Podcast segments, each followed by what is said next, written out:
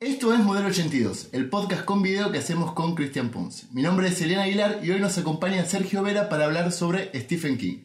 El programa de hoy se llama El Caballero de Maine.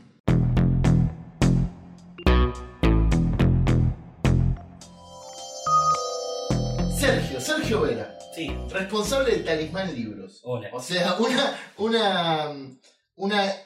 ¿Qué, qué sos? ¿Una editorial? No, sos una. Una librería. una Una librería- librería, online. Una librería online de eh, libros de, Steve- de Steven, como Stephen. enseñaste. Sí, pero acá le decimos Stephen. Ok, El único ok. que- Es Stephen. Sí, es Stephen. De Stephen. King. ¿Por qué de todos lo- lo- los literatos posibles en el mundo dijiste, che, me gusta tanto este tipo que voy a hacer una librería basada en él? Sí, yo creo que la idea no salió así tan pensado, voy a hacer una librería. Me parece que fue un momento, yo hubo como un momento en que dejé de leer. Yo, bueno, en mi primera novela fue de Stephen King, empecé a leer mucho de Stephen King, pero hubo como un momento que dejé de leer porque, no sé, estaba con otras cosas. Y en un momento dije, bueno, voy a retomar el hábito de la lectura, y fue con un libro de Stephen King, Duma Kay, que me, me maravilló, y dije, wow, y ahí empecé a leer de nuevo, y dije, che, pero tengo un montón de libros de Stephen King, voy a ver si puedo conseguir más y armarme como una pequeña colección. Entré al grupo de, de Facebook, que eso me cebaron mucho más, y me di cuenta que empecé a buscar, a rastrear libros para, que yo no tenía para buscar, y empecé a encontrar como libros que vi que se vendían otros más baratos. Entonces dije, opa, puedo ir comprando esto y me voy bancando mi propia colección. Y un poco a partir de ahí nació lo- lo que es la librería. Con, con la, con la facilidad de que Stephen King tiene, ¿cuántos libros ya? Y más de 70. Sí, más de sí. 70 y te saca Miles uno o dos por año. Sí, Pues también tenés diferentes ediciones Claro. y uno que le gusta más una y que el que quiere la, la de bolsillo, las tapaduras, la de, bueno, los círculos de lectores, hay un montón. De cada, de cada, bueno, en mi colección tengo, por ejemplo, de, cada, de algún título, tendré como seis ediciones distintas. Ah, igual ya es, Sí, sí, no, es una locura. es una ya locura. es una boludez. Sí, sí, sí. Ya sí. tener seis colecciones. ¿Y. ¿Y recordás qué fue lo primero que leíste? Eh, sí, Salem Blot. El misterio de Salem Blot. La hora del La vampiro. hora del ¿verdad? vampiro. ¿Por qué le pusieron la hora del vampiro? ¿Qué tiene que ver? Porque hay un vampiro.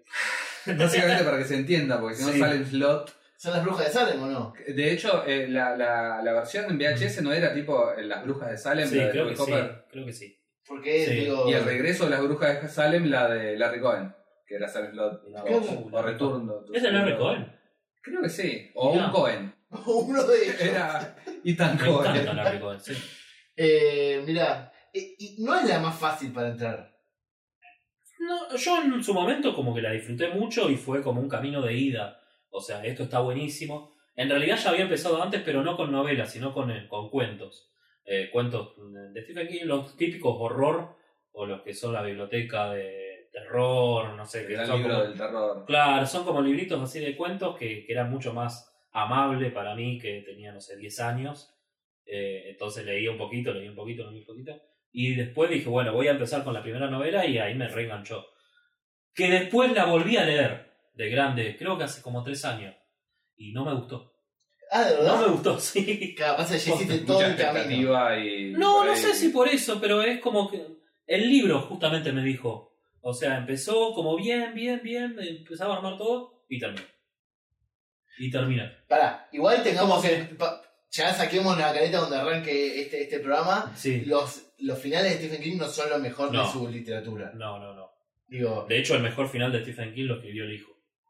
¿cómo, ¿Cuál es? cómo- Ah, el de. De 22 11 73. cómo que lo escribió el hijo? Lo escribió el hijo. La sí. última escena. Sí, que, que es lo más lindo de todo, además, Sí, porque sí, te sí. cierra todo. Y después en la página de Stephen King está el final que escribió Stephen King.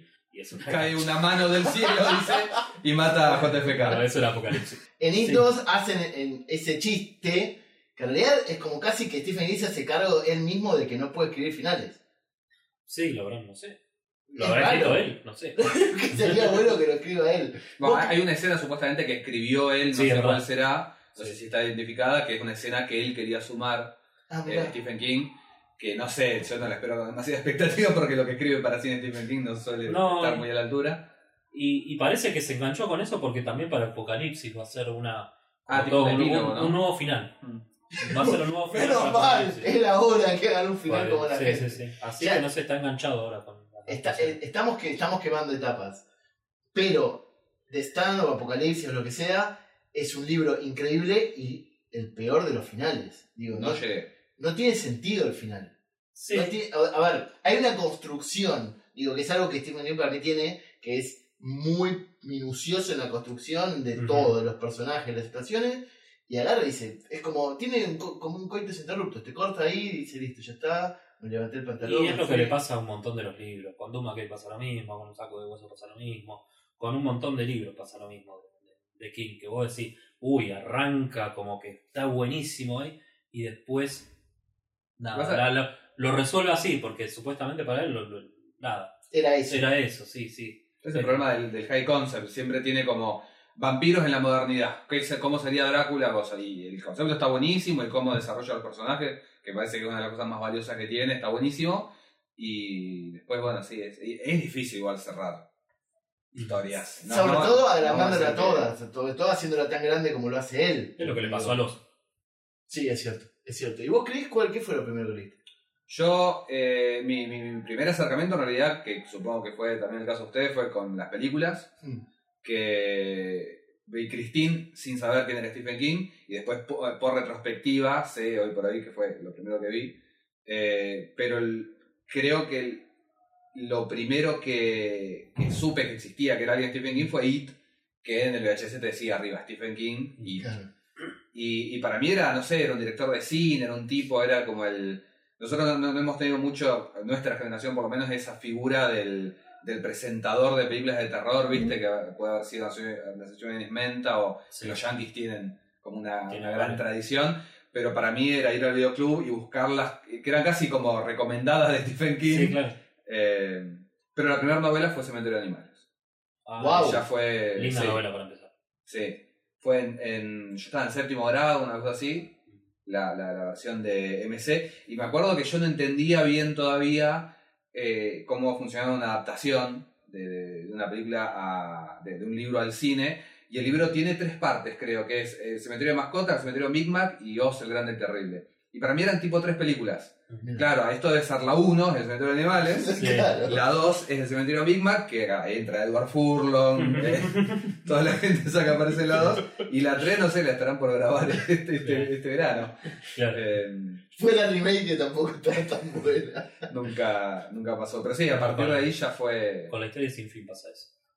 Con el libro de la historia sin fin, que la 1 Ah, es claro. hasta la mitad. Claro. Pero Es igual la historia Sin Fin 2 no es la 2. Retoma un poco Sí. de, de la segunda mitad del primer libro.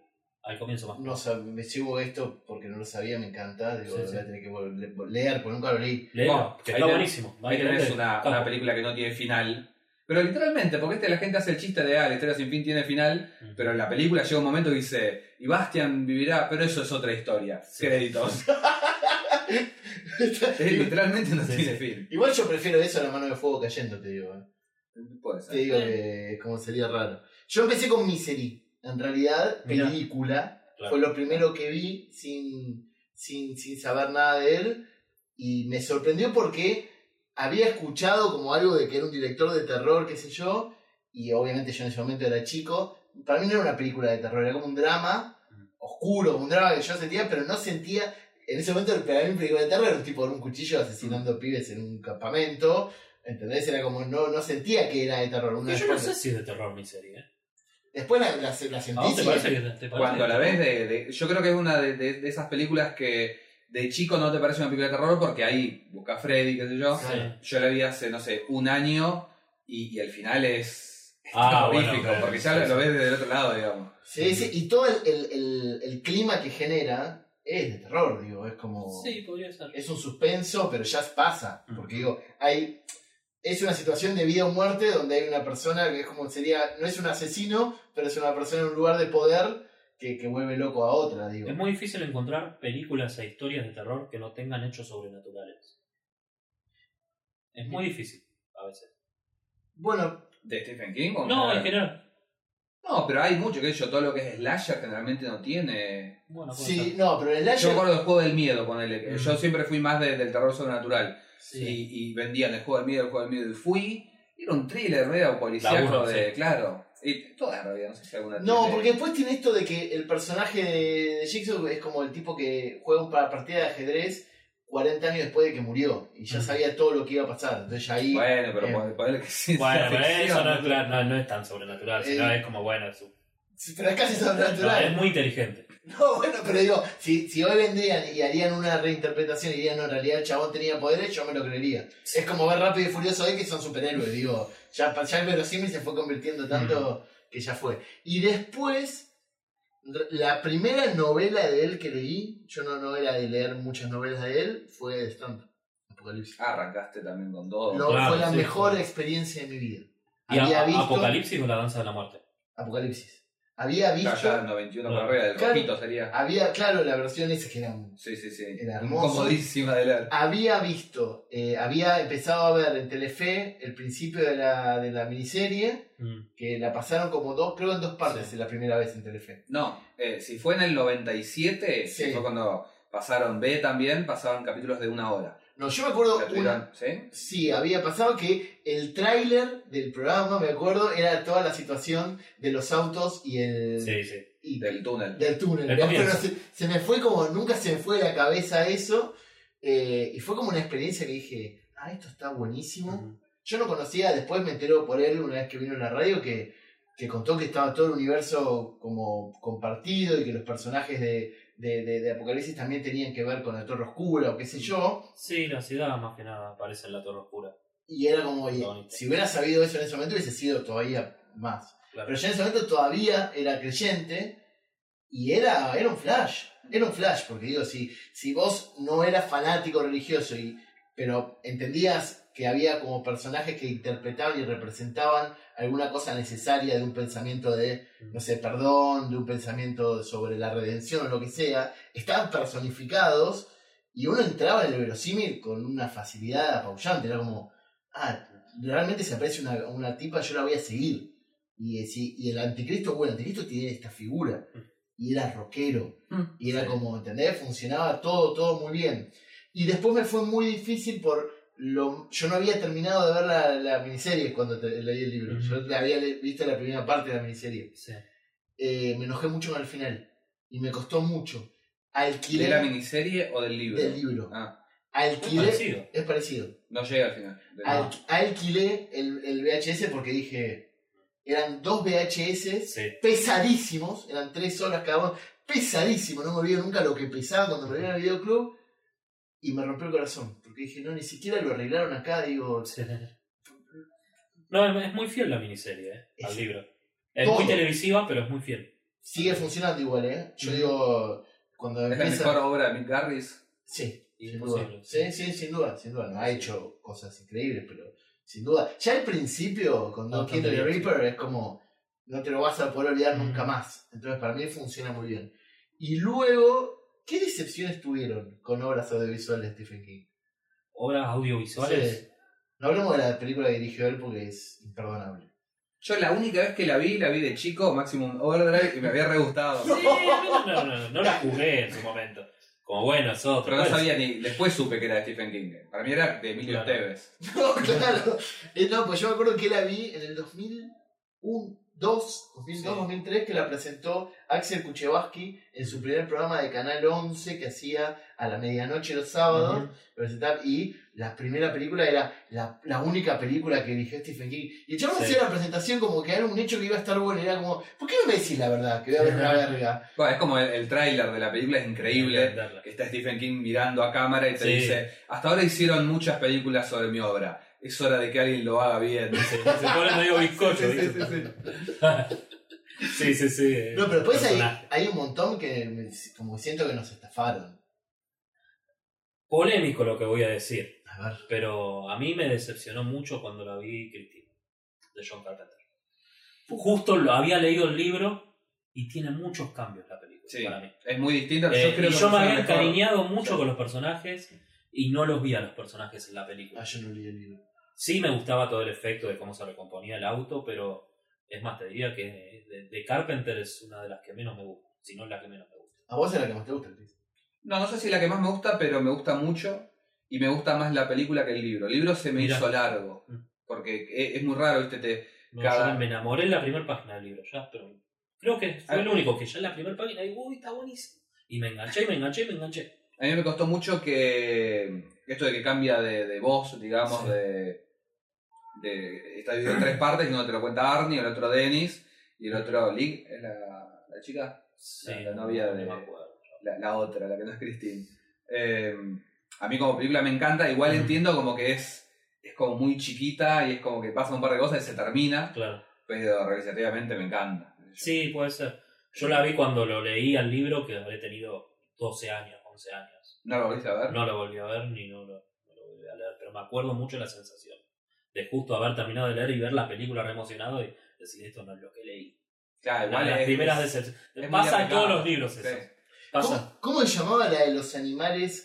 Eh, la, de, la de la nieve, que el libro tenía la tapa azul. El cazador de sueños. Cazador de sueños. Leí el libro en un momento que había estaba en, de saldo y me había re gustado, me parecía como hiper interesante. Es cortito, es muy boludo, pero es No es tan divertido. corto. ¿eh? No es tan corto. Ese Son sí, bueno. Vale, No. Estamos hablando de Stan, por ahí es la mitad de. Claro, claro, claro, claro, pues yo de vuelta pongo todo en relación a The Stand. Eh, pero, pero dije, me encontré con, con la adaptación y dije, ah, no. La, la primera parte de la adaptación Es muy está parecida. buena. Pasa lo mismo con el libro. La primera parte del libro no está tan mal. Y después llegan los militares y se va todo el desastre el libro para mí. Y, la sí. película también. Y, y el final, como que lo cambiaron, pero son los dos malos, me parece. Sí, sí, sí, sí, sí, lo vamos a la final. Estoy de acuerdo. Y, y con el tema de The Shining, ¿qué opiniones tienen? Yo te, lo vi en la polémica, ¿viste? Como, Yo quiero tirar la decepción, si se puede, si todavía hay espacio. Sí. La- mi, mi gran decepción es eh, Corazones de Atlántida. Ah, sí, totalmente. Que el Es libro es libro que te enamorás, te enamorás y después hicieron esto, no puede ser. Están los malos, son los que ponen chaquetas amarillas y creo que están con chaqueta negra Es encima. el FBI, En ¿no? la peli- le sacaron. sí. Pues también es, es una, una. Está muy vinculado a la Torre Oscura. Mm. Son cinco novelas cortas eh, y la película adapta una y media, ponele. Mm. Ok. y, y la hace mucho menos turbia. Eh, porque yo me acuerdo una de las cosas que más me impactó de, de Corazones de Atlántida es el momento que está el pibito este, ¿cómo se llamaba? No me acuerdo cómo se llama, el protagonista, Ah, sí, sí. eh, No, que es Anton no, Yelchin en, en la película, y te dice tipo, salió del cine y se chocó contra un policía sin ¿El querer. que murió? Claro, Ah, el ruso. Ah, en Star el de- claro, Mira. el, El. Hanks. Ah, se, se choca con un policía y dice, eh, no ibas a, no, no, en ese momento no sabía que ese policía lo iba a meter preso sí. dentro de dos años, la primera vez que lo metieron preso, qué sé yo, y era una re inocente, no sé ya, es una cosa que después leyendo Stephen King lo hace mucho, Claro. esto de adelantarte, que se ve todo al carajo. Y en la película no pasa eso. Y en la película es todo como muy, está Anthony Hopkins ya sin ganas de actuar, Sí, totalmente sí, sí. está en, no, es espantosa la película. Yo creo que nunca la vi. Es muy mala, es muy Es- mala. y yo no sé si es tan mala, pero como- No, después no, de leer el libro sí. me... Es que el libro es muy bueno. Te encariñas mucho con la El libro es increíble. Carol me acuerdo así el nombre de ella porque después ella se repite en, en otra de Claro, las Lambert, historias. No, Carol Danvers ¿Quién es es Carol Marvel. ¿Eh? La capitana Marvel es Ah, Carol cualquiera. Pero es una cosa es que Disney ya se los metió en la cabeza Sí, tanto, sí, boludo. Eh, pero es, Carol al- algo. Y a ella la conocemos de chiquita en la historia esta que es, Mm. eh, en realidad es Ampones de Chaquetas Amarillas. Y Corazones en la Atlántida, que es otra novela que no Que está adaptada en la película, ya es universitaria y te enamorás Sí, sí, sí. completamente. Igual siento, no, no la vi la película porque la, pa- primero que estaba Anthony Hopkins con, con una cara que dije, esto no me está vendiendo nada. También el nombre es raro. No, Nostalgia era- del pasado. pero Tal- no era, es gracias, era, Sí. ¿entendés? No era un nombre que me diga, che, que gana de leer esto de Stephen King. Digo, no, No, no, no, es, no, no, no. es, no, no es. Bueno, Un Shining. The Shining. Opiniones. Bueno. Nadie se quiere jugar, boludo. juega. No, no, no, yo me juego, pero pasa, que Sergio es un gran defensor. yo soy un gran defensor de la película de Kubrick, que es lo que no le pasa a la, a la mayoría de los fanáticos de Stephen King, que defienden mucho más el libro y, y la película les parece muy mala. Hmm. Eh, a mí me parece mejor aún la película que el libro. Son dos cosas distintas igual, porque son dos enfoques distintos. El, eh, la película va más sobre el terror y la- el libro va más sobre, podríamos decir, un desarrollo de personaje de Jack, el alcoholismo y la lucha de eso, y cómo todo Mm. termina siendo como una metáfora de eso. Eh, eso tanto no lo agarra la película, pero la película desde la, desde la realización es una cosa imponente. Y es más, te diría que es un clásico para el terror en el cine, que, no lle- que el libro no llega tampoco a ser tan clásico del terror dentro de los libros. Entonces, comparando esas dos Claro. magnitudes, para mí el libro le gana. Y además porque Kubrick también musicalizaba muy bien eh, Pero- la película. pero no- Entonces gana el sonido también un poco. Pero no era que en realidad Kubrick no quería hacer una película de terror. Sí, yo creo que sí.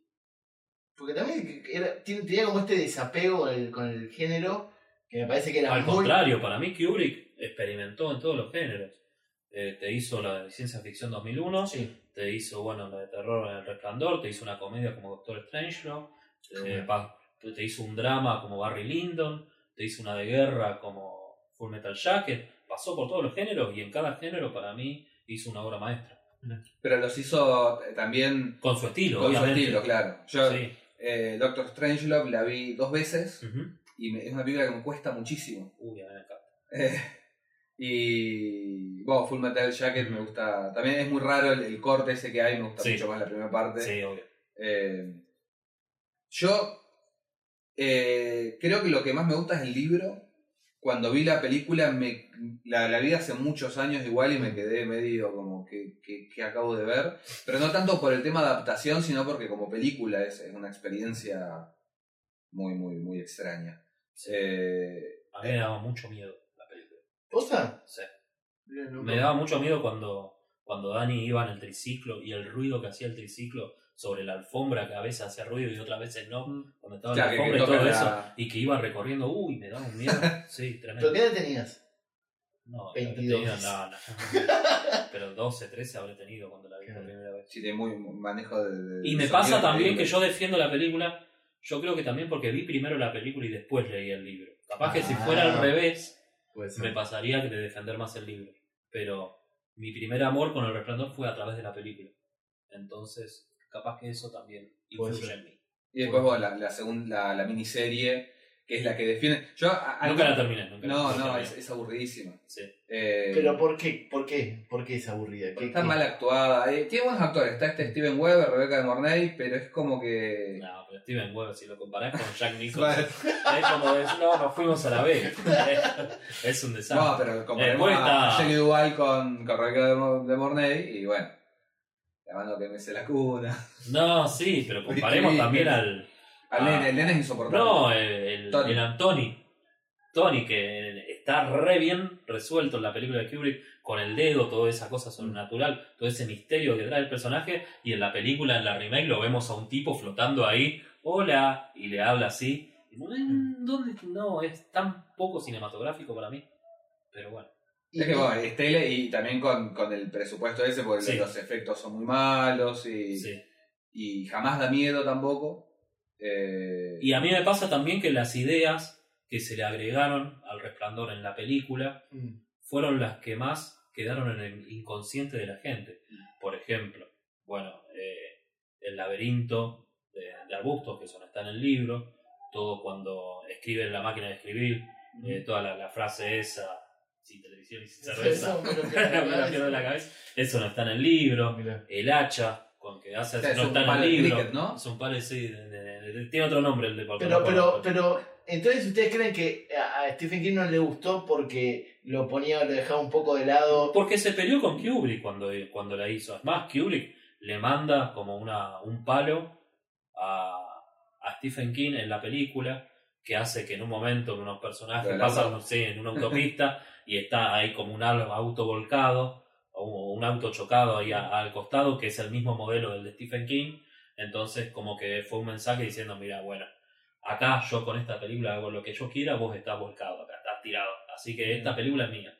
Wow. Y entonces fue como una lucha entre los dos, me parece, una bronca que hubo entre los dos y por eso se mantuvo. Y por eso, vos decís, ¿por qué se la agarra Stephen King también con esa película, siendo que hay miles de adaptaciones mucho mucho peores? peor.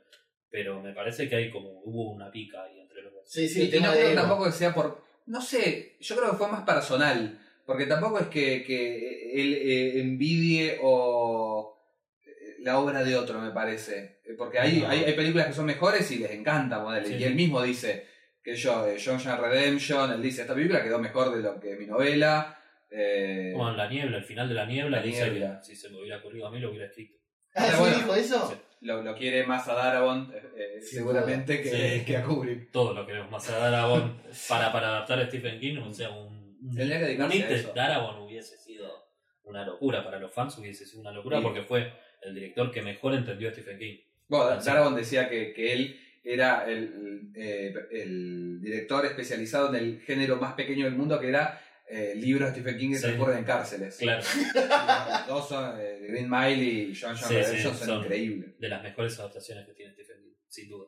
Bueno, y sobre el resplandor también, eh, lo, lo que me parece in- interesante destacar es una especie de producto derivado que hay, que es este documental eh, Room, eh, Habitación 237, eh, que yo me acuerdo cuando recién salió, se hablaba del documental que explica lo que realmente quiere decir el, el- el resplandor de Kubrick, y como que no, no me generó ganas de verlo, eh, lo pasaron por ISAT incluso, lo pasaron mucho, y hace poco lo vi creo yo, entendiendo de qué realmente se trata el documental. Y no es tanto de la película, sino de la gente que inventa todas estas cosas o que, que llega a estas conclusiones. Ah, es un documental sobre la gente, no sobre la película. Serían los terraplanistas de, resplandor. posible. Claro, es que tal cual. Yo no lo entendía así tampoco la, la vez que lo vi, lo vi en un festival de Mar del Plata que lo pasaron y me fui a los 20 minutos de que empezó eso porque dije esto es un insulto. Es un insulto a los documentales, es un insulto al cine y es un insulto a todo Ah, lo de, a, la película. Vos con Porque The no, Shining tenés un tema. no, es que las teorías que ponían ahí era una cosa inverosímil totalmente. A, a- a mí, a mí me cerró eh, viendo la siguiente que hizo, que es eh, The Nightmare, que Claro. es la, la película esta sobre la, la parálisis Parálisis de de sueño. Que el chabón en ningún momento, o sea, en Wikipedia entras y te explica lo que es la parálisis del sueño y él jamás te, te quiere contar sobre eso, sino te cuenta sobre la gente que la experimenta. Ok. Entonces, acá pasa lo mismo también. Es un documental sobre la gente que está eh, interpelada por una obra tan fuerte como la de Kubrick y las cosas que, que- que piensa. Porque de hecho, si, si hubieras visto más de los 20 minutos y no te hubieras ido indignado, Sí. eh, las teorías se contradicen completamente. Algunos hablan de que es, eh, es como un pedido de perdón a, la- a los indígenas americanos eh, y que por eso toda la iconografía que hay. Otros dicen que es eh, la, la confesión de Kubrick de que, que él fraguó el, la llegada de la luna. Eh, y hay como dos o tres teorías que, que se oponen entre ellas, algunas como ya como que se ponen súper turbias. Eh, y me parece interesante, más que por el resplandor, más que por ver cómo una obra, y que está relacionada con Stephen King, impacta tanto en la gente que, que puede por- provocar ese tipo de, de ideas. Eh, Che, y cuéntenme ustedes dos que saben, pues yo ahí se me escapa. eh, ¿Cómo es el tema del universo compartido de, de Stephen King? Como que, digo, como que Derry existe en varios libros que nos nombran. Que, ¿Cómo es Sí, por lo pronto lo, lo primero que uno se da cuenta cuando empieza a leer Stephen King es que todo pasa en Maine. Mm. Todas las novelas, todas las historias pasan en, en Maine, en el estado de Maine. Que es ahí el estado de... ¿Es ficticio? No. No, no, no. Es, es Es lo que donde- existe, donde donde, vive él. donde vive él. Ok.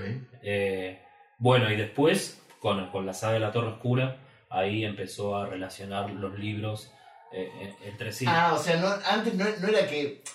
no, No, no, pero, eh, hablaba de las ciudades, por ejemplo. Sí, Eh, en, creo que en Silent Slot habla de Chamberlain, que, porque, eh, te- que cuando yo era chico me embolaba muchísimo, te empieza a hablar de la geografía eh, y te dice, bueno, acá está Castle Rock, acá está Castle Place, acá está Chamberlain, acá está Heaven, y te va armando ese mapa. Se, se mezcla mucho también antes de la Torre Oscura eh, los apellidos, entonces eh, te dice, no, pues este es pariente de tal, y se repiten los personajes. Pero una cosa que, que eventualmente creo que termina de caer la ficha es que no es que viven todos al mismo tiempo y es como que Castle Rock, no, las cosas que No, pasaron son ahí. distintos universos. Son distintos universos. Uf, pero entonces es como un quilombo. Es como, es como los cómics que tienen como diferente. Es como un Tierra. Tierra 6, Sí, no sé, claro. sí, es así. Ah, ok. ok. Y, y, por ejemplo, en, en ciertos universos, eh, ¿qué es? En, en Dreamcatcher, que están en Derry también, Sí, es como que jamás vencieron a It. Y de hecho el personaje este, el, el alien de Dreamcatcher, medio que es It, porque es Bob Gray, Sí. o Mr. Gray, o algo así. Bob Gray. Ah, mira. Eh, entonces son... sí, y son- aparece una pintada en un momento en Dreamcatcher que dice Pennywise está vivo. Claro. Eh, entonces es como que es un universo, es- son muchos universos compartidos. Sí, Ok, ok. que todos son unidos por la Torre Oscura. Ah, por- Bueno, por eso, la Torre Oscura sería como el, el, el faro Sí. donde, de, de unión de todos los universos. Como Claro. tener unas puertas a todos los universos y que. Exacto. Ok, qué loco. Por eso es que también la... Ahí no, no quiero spoilear el final de la Torre Oscura, pero es como que la, la película tampoco es una mala adaptación. Es una película medio flojona, Sí. pero puede estar en continuidad tranquilamente con... Sí, sí, sí, eso sí.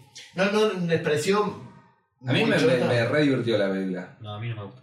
Pero, Sergio, ¿no te gustó porque adapta uno- una cosa gigantesca en muy poco tiempo y te parece todo muy No sé, acelerado? estoy muy influenciado por la saga. O sea, en la película agarraron un poquito de.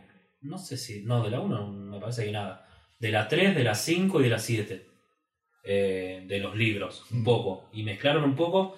Y para mí agarraron lo menos interesante de todo eso.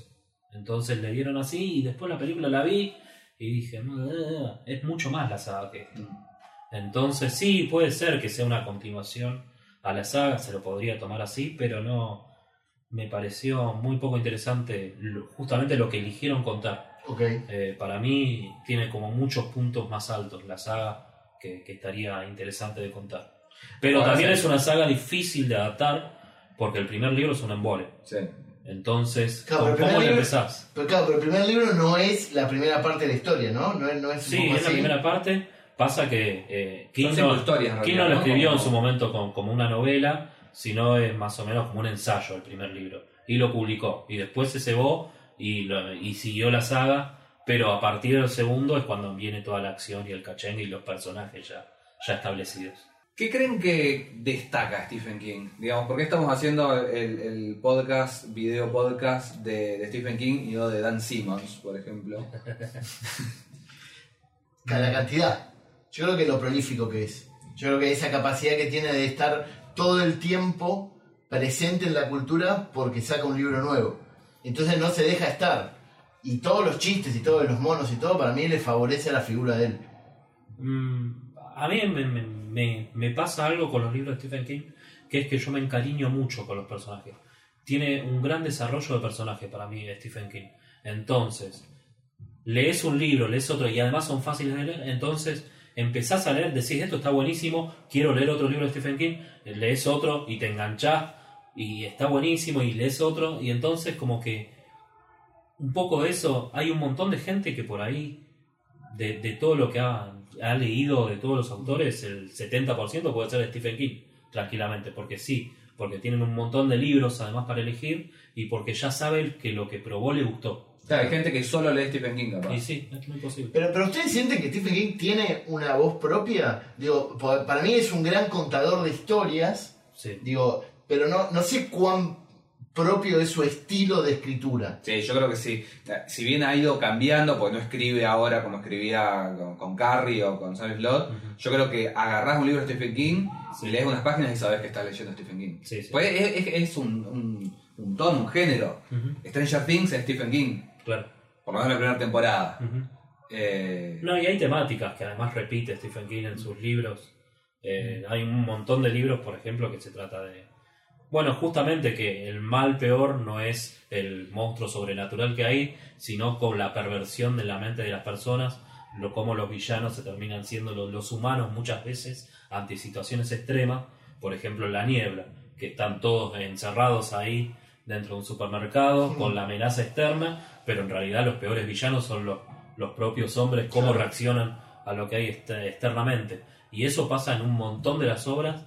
Eh, yo te diría que es un tema bastante recurrente en las obras de Stephen King y está buenísimo. Eh, hay un montón, de- justamente, un montón de las historias pasan en pueblitos en donde también pasa lo mismo. El pueblito chico e infierno grande. Hmm. Entonces, Y, y ahora que me dicen eso estoy pensando, ¿no? ya que estamos limando, que es, también tiene una cosa de que la magia o lo que sea fantástico siempre está arraigado también a la cosa más extraterrestre, ¿no? Porque no digo, sé si extraterrestre, más como cósmica. como claro, como, como que, Lovecraft, como- ponele, claro, ese porque no escapa, de- como que escapa de la magia como concepto solo mágico, sino que siempre está como arraigado. Pues digo, yo pensaba, claro, para mí The Mist, cuando, cuando la vi, no, yo no leí la novela, es una película de zombies, pero en lugar de tener zombies, tenés extraterrestres.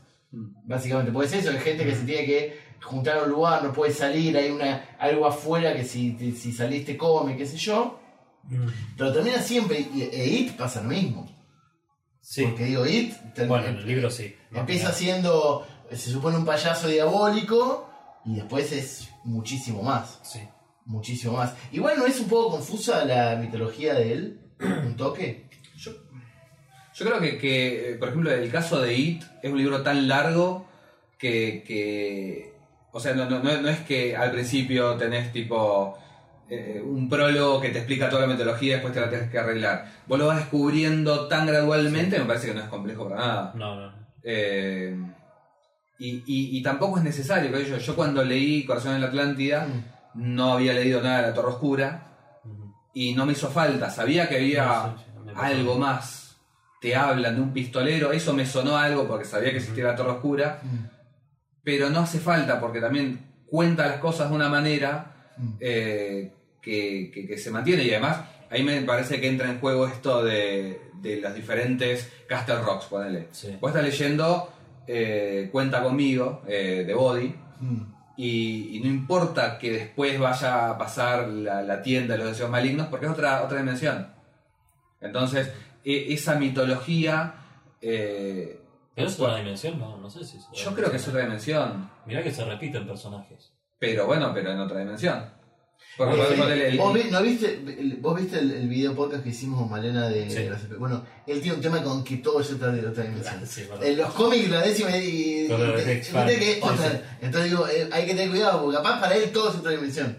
otras realidades, llamemos. Ok. No, a mí me parece que las que están en Castle Rock tienen relación y pasan en el mismo universo, porque muchas veces dicen, o aparece, qué sé yo, alguien leyendo un diario y lee la historia sobre un perro San Bernardo que mató a personas, entonces pasan el mismo, sí. Eh, Claro, es más, muchas veces las historias, lo- los fans de, de Stephen King siempre aconsejan leer por orden de salida, porque Stephen King suele spoilear libros viejos. Me está Sí, jodiendo. finales de libros viejos. Claro, en Cujo, eh, en Cujo es que hablan de que el perro, hay gente que dice que el perro estaba poseído por Frank Dodd, que era el asesino Claro. de, el de la zona muerta, eh, y es como... Sí, sí, sí, sí. Por ahí en esos libros libros más viejos Pará, pará. hay más se, llega, se llega a ese nivel de conspiración de creer que están relacionados así. Digo, el, el, el, el- perro, yo me acuerdo del pico, lo muerde un murciélago. Es que no, Te rabia. te hablan de, de- de lo que piensa la gente, porque son Sí, sí. dos casos re importantes que un caso del Castle Rock, el perro y el asesino, y bueno, como la gente flashea también dentro de la novela. Pero sí, está. está- Ah, ok. O sea, no es algo que los fanáticos que leen construyen, sino que está implícito no, en ya la, te, la te lo novela. cuenta Stephen King. Sí, sí, sí, te lo cuenta. Pero suele spoilear. Por ejemplo, en, en el libro Un saco de huesos te spoilean un poco el final de Insomnia. Mm. Porque encuentran al personaje ese y, y después el tipo recuerda, ah, me acuerdo que ese personaje, cómo terminó. Y yo no, no había leído Insomnia. y dije, "Uy, la puta madre". Claro, Eh, pero sí, claro. pasa eso, pasa, pasa que mucho con Stephen King que vincula personajes. Es más, en, en, en It aparece un personaje del resplandor, que es Dick Halloran, el negro. Mm. Eh, Bueno, pero mira, acá, acá tengo una, justamente que hablas de, de It. sí. Eh, It y Ojo de Fuego tienen un mismo personaje, Mm. pero que It muere, y en, en Ojo de Fuego es un científico sádico que es este. Me sale Helen Lotter, pero no, ese es el, el director de Basket Sí. Case. Eh, Ah, el loquito, el de la era. heladera, el que tiene los, los, los Ah, bichos Ho- muertos. Hochester, algo así. es. Hofstetter, ahí está. Sí, sí. Que, que es el loquito este de, de Bloodline, creo. que ¿Y aparece el hombre? Película. En Ojos de Fuego Mira, no me acuerdo. eh, es eh, uno de los científicos que en la película creo que también se llama, pero mezclaron a dos de los científicos. Eh, y Pero toman el mismo nombre, sí, pero distinto en distinta realidad. pero que podría ser el mismo personaje, porque si no... eh, Es un personaje que es un sádico y Sí. es muy extraño en Ojo de, de Fuego. Puede ser que sean dos tipos que se llaman como Juan Pérez acá. Pero tiene, tiene mismas características. Sí. Bueno, pasa lo mismo en este en estos dos libros que, que publicó King, uno como King y el otro como Batman, que son Posesión y Desesperación, Mm. eh, que, que son como libros espejos, supuestamente dicen, que pasan en distintas realidades con los mismos personajes, pero capaz que en un libro un personaje tiene 12 años y en el otro libro tiene 36, pero están en el mismo presente. Entonces toma como Y algunos mueren en algunos, y Claro, otros... y toma como bastante referencia, tiene como bastante chistes internos entre uno y otro, eh, y, pero pasan en distintas dimensiones. ¿Pero por qué lo editó con otro nombre? Bueno, porque Stephen King tenía eh, el seudónimo de, de Richard Bachman, que lo usaba en su momento porque no le permitían publicar más de un libro por año, en la editorial, entonces el tipo tenía mucho para escribir, escribía y lanzaba con otro nombre, hasta que en un momento se dieron cuenta y ahí ya, bueno, terminó Richard Bachman, le hicieron un funeral y todo. Es como Y- Spielberg con, con Poltergeist, ponele. Claro, Que el sí. seudónimo de Spielberg fue Tony Hopper. Todos sabemos que Tom. Hopper nunca existió. Pero, em, sí, y, y bueno, esto que, que- que decían que había muerto de cáncer de seudónimo. sí. Richard Bachman, que después la experiencia esta, porque a él creo que el que lo descubre era un tipo que laburaba en la librería o algo así, que se dio cuenta de que si bien las cosas de Richard Bachman eran como más, más crudas, más sangrientas, igual era te- Tenía muy lo que decía... Del estilo parecido. era no del el estilo estilo, pero. King. eh, De hecho, Misery iba a ser de Richard Bachman, pero para cuando se edita eh, ya se había develado todo esto. Y lo que escribe Stephen King es La mitad siniestra, que también es de, de un escritor, como el 90% de la novela de King, que su seudónimo cobra vida Claro. y, y vuelve medio ahí como... que en realidad era como un fetus. Están muy interesantes las novelas de Batman porque son como más experimentales. Tiene como más eh, lugar para experimentar cosas. O sea, o sea de- definitivamente el tipo tiene una pulsión por escribir, no es que. no, el tipo sí, fue llamado, ya- el tipo piensa que es un elegido para escribir, que más, todo fluye de, de alguien a través de él y él no tiene mucho que ver, salvo es como un, un secretario de una fuerza mayor. Solamente él se limita a escribir. ¿Pero esto pasó después del accidente o.? No, no, de siempre, de antes? siempre. Pasa que bueno, yo creo que a él siempre le, le- le gustó escribir Sí. Eh, y, y le gustaba tanto escribir que todo, todo el tema de adicciones que tiene y eso, yo creo que más que por un goce personal era porque le permitía escribir el doble. Claro. Que él eh, dice que, aquello que, que Cujo no, no, no se acuerda. No, de haberlo no se escrito. acuerda de haberlo escrito. Ah, él tenía- estaba como dro- Sí, un sí, sí. rush de. de- Estaba muy, muy alcohólico en su momento. En- en en- mientras escribo dice que los recuerdos que tiene es de tener la, la nariz como peligénico y las orejas todo, todo cayendo sangre mientras escribe. Mm. No sé, el tema de las orejas me, me deja perplejo, Sí, pero sí, lo sí. describe, así que no sé cómo. Ah, pero eso, yo no eso no lo conocía, digo, Sí, es sí. una locura absoluta. lo que sí, pasa después del accidente es que empieza a querer cerrar las cosas. Y ahí es cuando cierra la Torre Oscura, Claro. que creo que iban cuatro volúmenes, y- Sí. y, de una en un par de años la, escribe cuatro más y. Que escribió el do, o sea, el doble de lo que ya había escrito. Sí, libros mucho más largos de, de lo que eran los originales también. Como para, para cerrar, Sí. eh, estamos acá reunidos grabando eh, algo alrededor de Stephen King. Sí, un fogón. este, este fogón imaginario. Sí. ¿Qué, ¿Qué significa para ustedes Stephen Una King? tertulia. Una Esta es una tertulia. tertulia sobre Steven. Mira. ¿Qué significa para ustedes? Porque algo tiene que significar para que estemos lo- los, tres acá reunidos. Sí, yo creo que, bueno, eh, es bastante importante en mi vida. Muchas de estas cosas eh, que, que- que dije recién de, de los fans que leyeron un montón porcentaje de libros, a mí me pasa también. Leí, habré leído también un 70% de los, todos los libros que leí habrán sido de Stephen King, porque es una pulsión y es una adicción. La misma adicción que decíamos que tiene Stephen King también lo tenemos los lectores sobre las novelas que escribe Stephen King. Y mirá que el tipo escribió novelas que son malísimas pero igualmente tiene eh, sus lectores constantes que estamos ahí todo el tiempo fanáticos por a ver, uy, sacó una nueva novela, sacó una nueva novela. Y si bien las últimas no están al mismo nivel quizás de, que la de los 80, sigue, sigue estando eso y sigue estando la esperanza del lector por Igual- recobrar. Pero ¿por, por cada, qué? cada tanto sale una 22 o 63. Sí, esa fue la última grande, gran novela, sí, sí, sí. eh, Pero a- a ni- ¿por qué decís que no son tan buenas? ¿A qué nivel? ¿Qué, qué es lo que no termina de funcionar como las novelas de los 80? Y yo creo que desde el accidente, desde, el, desde 2001 por ahí, que las novelas ya fueron bastante más repetitivas en cuanto a estructuras. Ok. Eh, ya, viste como cuando... Me parece que pasa todo en lo artístico, que, que es cuando ya el artista contó todo lo que tenía para contar en su vida y ahora solamente le queda el oficio. Sí. Bueno, me parece que pasa un poco por, por, por ahí lo de Stephen King, que el tipo ya contó bastante, bastante los miedos o, o todo lo que tenía para contar eh, y ahora se mantiene un poco con el oficio.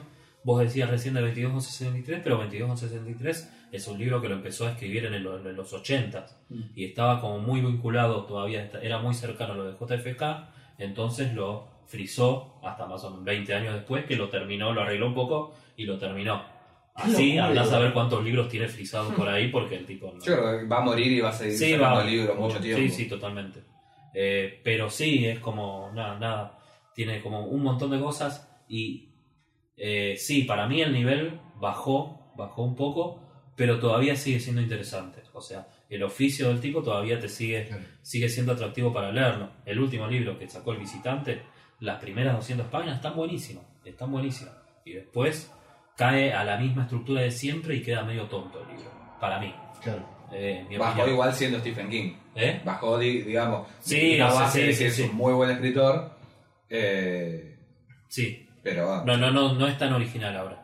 Eh, Por ahí también la mirada, es un tipo que tiene como 80 años ya. sí, obvio, sí, sí. Entonces, obviamente. 80 años. Sí, sí, sí, está 70 y bien, pico. sí, 70 y pico tener.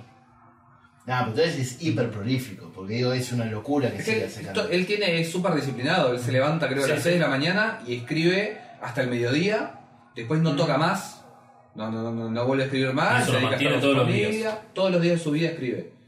Y muy no, no, no, le gusta ni viajar, viste, los rodajes, medio Sí, sí, de sí, lograr que vaya a los rodajes, ahora que hay un millón de películas de él, que todo el mundo quiere el cameo, Sí. tipo Stan Lee. Eh, no, no, no, no pasa.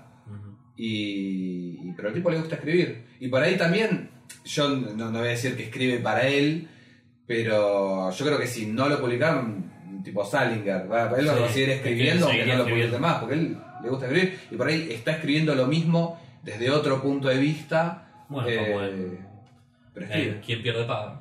El escritor que hay, que, que no publicaba, pero seguía escribiendo para él. Yo Bueno, dije, es que- este, este, este debe ser Stephen King. Ese, me- ese libro de los de Mr. Mercedes, Sí. que me parece de todas Qué buena maneras. serie. La serie Sí, me parece no. que es mejor que los libros. Ahora viene la que adapta eh, Quien pierde paga. Ujú. Eh, ah, para mí ese es el que más me gustó y es uno Sí. de los. Me gustó mucho ese libro. Está bueno. Y tiene, no sé, cinco años. Ujú, Un libro cortito, más de suspenso, veo, más policial, ponele. ujú. Pero, pero bueno, tiene esto, de- esto de los personajes, porque final de guardia también. Es como que la historia en sí me parecía súper pava, pero disfrutaba mucho leer la interacción entre los personajes y querían, nada, que estuvieran cenando, charlando durante 50 páginas y Sí. yo leer lo, que, lo bien que se Claro, lo que se claro, sí, sí, sí. A, a mí lo que me parece con él es que es para nuestra generación un creador de personajes, situaciones y, y cuestiones de la cultura pop nuestra que es innegable. Digo, uno habla de Misery y ya te estás imaginando cómo le rompe el, el- con- ¿entendés? En la pierna con, con- con el martillo. Ya estás viendo el río de sangre de- de- del ascensor. Estás viendo el perro con todo aviado y con moco en los ojos. Es, digo, es un tipo que ya... lo- de- Bueno, no, para mí en los no, no. 80, eh, Stephen King era a los libros lo que Spielberg era a las películas, al director. Pero Era terminó- como los grandes nombres. Bueno, Claro. en libros Stephen King, en, películas Spielberg, son como las grandes Pero nombres. terminó convirtiéndose porque digo, a pesar de que capaz no había eh, películas de todos sus libros, en algún momento lo adaptaban, porque digo, y, y, se- y terminaban entrando en la, en la- digo, lo de Carrie, digo, no lo Es que nombramos. el nombre pero- termina superando a la obra. Uno compra un libro de Stephen King porque es de Stephen King, independientemente de sobre de qué trata el libro. Está bien, pero, eh, eh, eh, o sea, eh, miren, yo que no soy gran fanático, eh, ya nombré cinco cosas que todos y todas las que estén mirando esto van a saber y van a eh, Sí. inmediatamente ir a la imagen. O sea, está totalmente metido. Y, si- y digo, y ha hecho cosas con personajes, digo, yo igual con Stan tengo, tengo como un amor muy, muy gigantesco, pero ha logrado configurar los diferentes eh, géneros, la- de- todo para, para una historia que te llama la atención y que no te puedes sacar de la cabeza. Y lo ayudó mucho también en los 80 para mí. Que La fafafa. primera- las primeras películas que se hicieron sobre él, o por lo menos las películas que se hicieron en los 80, la gran mayoría fueron de grandes directores. Eh, lo tenés a Carpenter, lo tenés a De Palma, lo tenés a Cronenberg. Claro. Hay un montón de directores que están buenísimos que además que eso ayudó mucho a que, bueno, te pensás en Carrie y ya te vienen los planos de Palma, de, de cómo está la mina con la sangre eh, incendiando todo. Después con Christine, bueno, te puede pasar Sí. lo mismo con el auto recomponiéndose. Hay un montón de cosas que los... los- Es, es muy visual el Es muy visual, sí. Entonces, eh, esto que, que- que- que decías de, nada, de las imágenes, ya están ahí y, Claro. y después, bueno, han sido más o, o mejor, mejor o peor adaptadas a- al cine. Y yo creo que él eh, eventualmente se transformó como una especie de sol de lo que es el, el terror popular, porque por el slasher no ha hecho, pero todo el terror de los 80 está atravesado por él, incluso parte del terror de los 90, Ujú. eh, y por eso ahora que estamos, yo tuve, ponerle hasta, hasta fines de la secundaria, muy, muy manica con Stephen King, después paré, y después hubo algo que me atrajo, y yo creo que fue toda la, el, el revival de los 80, porque invariablemente Claro. tocaba con Stephen King, era la Sí. luz que lo iluminaba todo. Y ya te digo, Stranger Things, ellos se hacen súper cargo, pero Stranger Things es, es una. Todo lo de Eleven es una, una adaptación De Ojo de autorizada de Ojo de Fuego. Mira. Eh, y, y- y- y como pa- para sí, mezclado con I, con los, con los personajes, los Claro, y toda pasa la bicicleta. el- eh, estaba. Eh, Ma- Stranger sí. Things es el Avenger de, de los 80. Está el- el Nancy de Pesadilla, la nena Sí. de Ojo de Fuego, los nenes de los Goonies. Claro. Sí, sí, sí, el rejunte ese. y en la nueva está el Terminator también. Qué, qué En linda, la tercera temporada. qué linda la nueva. La- para mí la mejor, pero bueno. Eh, pero bueno, eh, yo para cerrar también, me parece, esto un poco de lo, lo- lo- lo que decía al principio, Mm. a nuestra generación por lo menos, eh, me parece que es como, como, como dicen los españoles, el, el tío Stephen y, y medio garantía de, de terror. Si bien Sí, eh, hay gente que dice que sus primeras novelas son realmente de terror, que después medio que inventó un género en sí mismo, que es medio con una fantasía oscura, incluso ciencia ficción a veces, pero pero nada, mi vieja sabe quién es Stephen King, Sí. todo el mundo sabe quién es Stephen King, y creo que es un nombre que, que- que va a durar y que, que ellos, nos- nosotros, eh, yo estoy en un solo grupo, no sé en cuántos grupos estará Sergio, nosotros Sí. compartimos un grupo, y, y es muy loco porque es gente súper distinta, súper distinta, que está unida por, por el amor de Stephen King. Sí. Y, y es muy flashero porque realmente gente que. Y no pasa con otros escritores tampoco. No, no, no, no hay grupos, no sé, de, de Dean Kuhn, de John Saul, de Cliff Barker. Eh, no, no, no hay. Por ahí me imagino que si hubiera uno de Cliff Barker serían más parecidas la- las personas entre sí. Claro, sí. más dicho, es más Claro. dicho. Y, y si tuviesen que elegir una película y un libro, los preferidos, Hmm, ¿cuál sería? es complicado. Bueno, libro It. It, porque no soy original para nada. No, Eh, pero es mi libro favorito. eh, y sí. Y película. Es para tío. ¿Vos querés? Pues ya pero- pero déjame que pienses. El, el libro sería It también, que es mi libro favorito de- Sí. de- del mundo. Me parece increíble. Es un libro que empecé a leer a los 12 años cuando tenía la edad de los perdedores y cuando de pronto te contaban la historia de la esposa de Stan Uris durante 20 páginas y te querías matar porque bueno, la historia de una mina de 30 años, ahí creo que lo dejé y cuando lo leí y tenía la edad de los perdedores adultos, me volvió loco, pues ya como que tenía las dos perspectivas de alguna Claro. manera. Eh, y es un libro que es tan largo que te gana por cansancio y, y cuando se separan ellos al final te está separando vos también. Eh, Es increíble, es Y increíble. al final te deja muy mal. Eh, y en película, si bien no es, no es la mejor adaptación de Stephen King, pero, pero creo que Christine. Sí, sí. Quizás porque fue la La primera que vi, eh, pero creo que está entre Christine o La Zona Muerta. Mira, la zona muerta eh, no la nombramos casi, nos vamos un poquito en relación. Yo pondría Apocalipsis libro y eh, The Mist como, como película. Eh, soy amante del cine, como vos de- del cine apocalíptico y del cine de zombies. Sí. Y senti- es la, hacía mucho tiempo que no la pasaba tan bien con, como con esa película. También Sí. tan mal. Pero era, sinceramente, el final me rompió el corazón, Sí, sí. pero a la vez yo decía, es perfecto. Es cínico, eh, Sí, eh, eh, está de la mano con el tiempo. Y después, la película de los efectos todavía funciona. Algunos, viste, como todavía funciona. Es como que toda la película está bien. Hay, hay cuestiones de género, cuestiones de raza, cuestiones de, ¿entendés? Entre las conversaciones. Es como muy actual de todo lo que pasa, el miedo por el otro. Sí. Que digo, era, era con el, el- el miedo contra el rojo antes. Pero hoy, viste, que tiene Sí. también. Y es como, me parece como que funciona y es perfecto.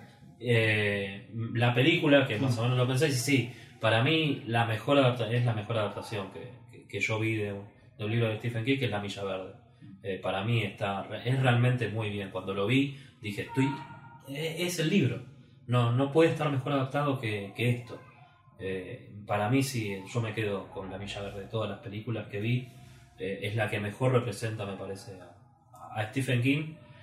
Siendo que hay otras películas que también me gustan y todo. Y Telefilm también, que, que en su momento me sorprendieron. La tormenta del siglo, por ejemplo, me encanta. Es un El telefilm final- que me que- encanta. bueno, pero ese final es, es- es tan, es tan que Sí. la pasé mal, mal. No llegué a pasarla mal bien. Sí. Porque, que, viste que si uno tiene también conciencia social es como que te da mucha bronca, que es. ¿por qué? ¿Por qué estás Sí, dejando que pase esto? ¿Por qué nadie reacciona? Y es como, te Es saca muy, la muy bien está ese final. Y hay otro telefilm que también que es conocido como quizás el que tiene los peores efectos eh, especiales de la historia del cine, La calidad. Los Langoliers, que a mí me parece buenísima la película. Los efectos sí son malísimos al final, pero la película me parece muy buena. Bueno, yo creo que después que vean y escuchen esto, se van a llevar una lista de cosas para ver. Y ni, creo que ni tocamos, de, creo que hablamos de 20 cosas de él. No, ni, Sí, ni no, raspamos no, la no. superficie. Hay Pero- tanto para decir, sí. Pero bueno, eh, Talismán Libros, Talismán Libros, sí. ¿cómo, Eh, cómo lo encuentran? En Facebook o en Instagram ponen Talismán Libros y ya, ya está, ya, ya lo encontré. Y vos le vas a dar, no solo le vas a vender los libros, sino que les vas a dar Un señalador así que pueden elegirlo entre varios modelitos. Que nada, es una hermosura. Así que, Bueno, muchas gracias por venir, Sergio. no, muchas gracias a ustedes.